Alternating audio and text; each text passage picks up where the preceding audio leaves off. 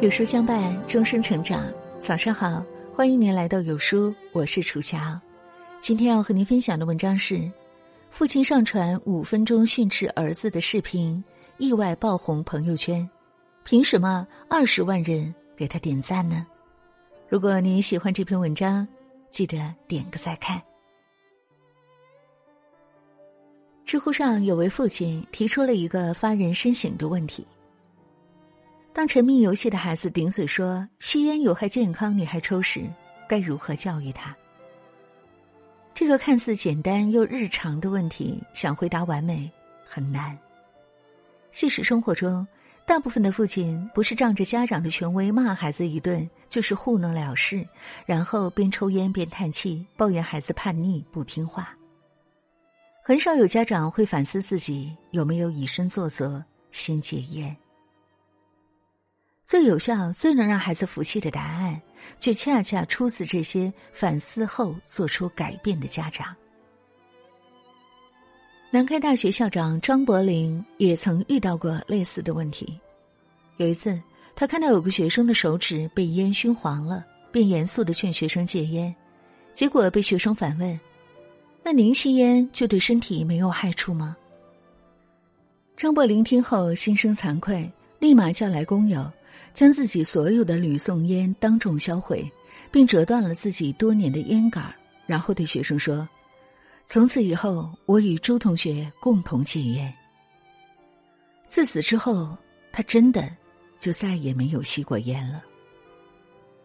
育人先育己，无论是教育工作者还是家长，大人的以身作则，永远比任何口号都更能引领孩子成长。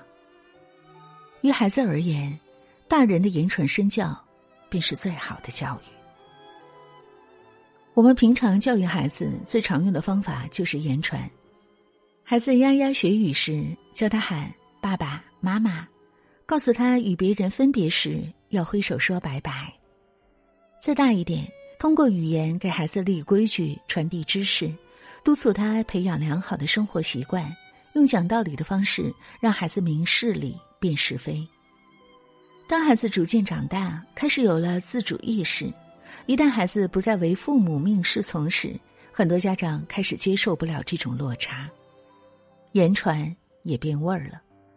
他们更习惯用一种绝对权威的姿态去要求、命令、指责、威胁、唠叨孩子，强制给孩子灌输那些自己认为对的道理，而很少换位思考。以一种平等的方式去和孩子沟通交流，这的确也是言传，但往往收效甚微。前几天有个父子三人对话的视频在朋友圈火了。哥哥作业没做好，被妈妈说了，两兄弟一致认为妈妈态度不好，是妈妈有错在先。爸爸则认为，你把自己作业做好了，妈妈才会对你有态度。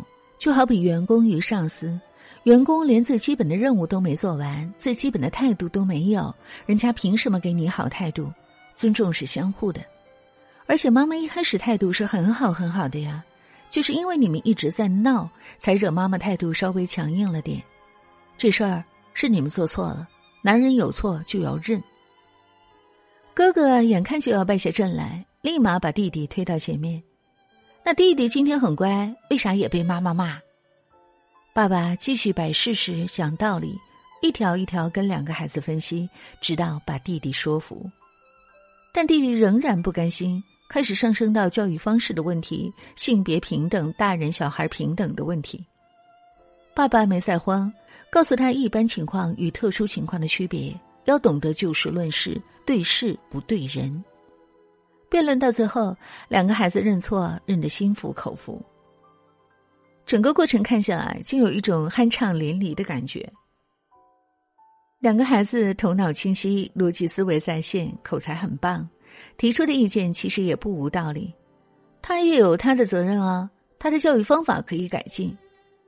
爸爸从始至终都语气平和，不废话，不啰嗦，就事儿论事儿，讲道理，堪称教科书式的正面管教。虽有偏心老婆的小瑕疵，但无伤大雅。在教育孩子上，始终和妻子保持统一战线，甚至也算是给孩子上了另外一课，教会孩子要尊重妈妈、爱护妻子、多包容女生。对比起妈妈生气发脾气时的管教，显然爸爸这种以理服人的教育方式会更管用。在教育孩子的过程中，我们不但要告诉孩子该怎么做，更要让孩子明白为什么要这么做。以理服人的言传，方能让孩子心悦诚服。在我之前提到那个知乎提问下，有个高赞的回答，分享了一个身边的例子。认识的一位父亲，孩子初二，语文和理科贼差，找到他问他读书有没有用，他实话实说，有用，但你得陪陪孩子，和孩子一起学习。那位父亲反思完，立马停止了周末加班，一到周末就和孩子在自习室待着，一边陪孩子学习，一边在自习室干活。儿子看名著，父亲看建造师的教材。一年之后，孩子的语文成绩上来了，父亲考完了二建。孩子学理科，看科幻漫画、科普读物，父亲继续看教材。孩子中考如愿考上了重点高中，这位父亲也考完一建了。周末两天外快赚到的一百六十元，顺便还能带着孩子吃顿烧烤。父亲之前肯定跟儿子讲过不少好好学习的道理。但以身教为前提的言传，却足够让人记在心里，落到行动上。《论语子路》里有这样一句话：“其身正，不令而行；其身不正，虽令不从。”放在教育孩子的问题上，这句话依然适用。道理是好道理，但如果光会说，也白搭。自己一下班回家就玩手机，偏偏要求孩子少玩手机多看书；自己烟不离手，却让孩子戒烟；自己有错在先，但从不向妻子认错道歉，却要求孩子要敢做敢当，知错就改。这些大道理再好，连自己都做不到，也不够有说服力。言传身教其实是一体的，就好比小时教孩子穿衣服。一边讲解一边示范，才最完美、最有效率。行胜于言，不是不言，而是言必求实，以行正言。每个孩子探索世界，都是从模仿身边的大人开始的。你想让孩子成为什么样的人，先自己成为什么样的人。